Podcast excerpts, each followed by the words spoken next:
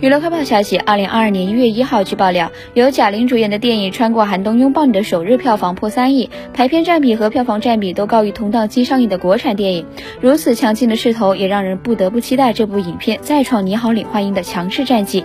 该影片上映之后狂揽四个冠军，不仅综合票房成绩亮眼，场均人次、上座率等均在跨年档遥遥领先。但是，《穿过寒冬拥抱你》的想看人数就超过了六十五万，目前平台预测最终票房将拿到超过十亿。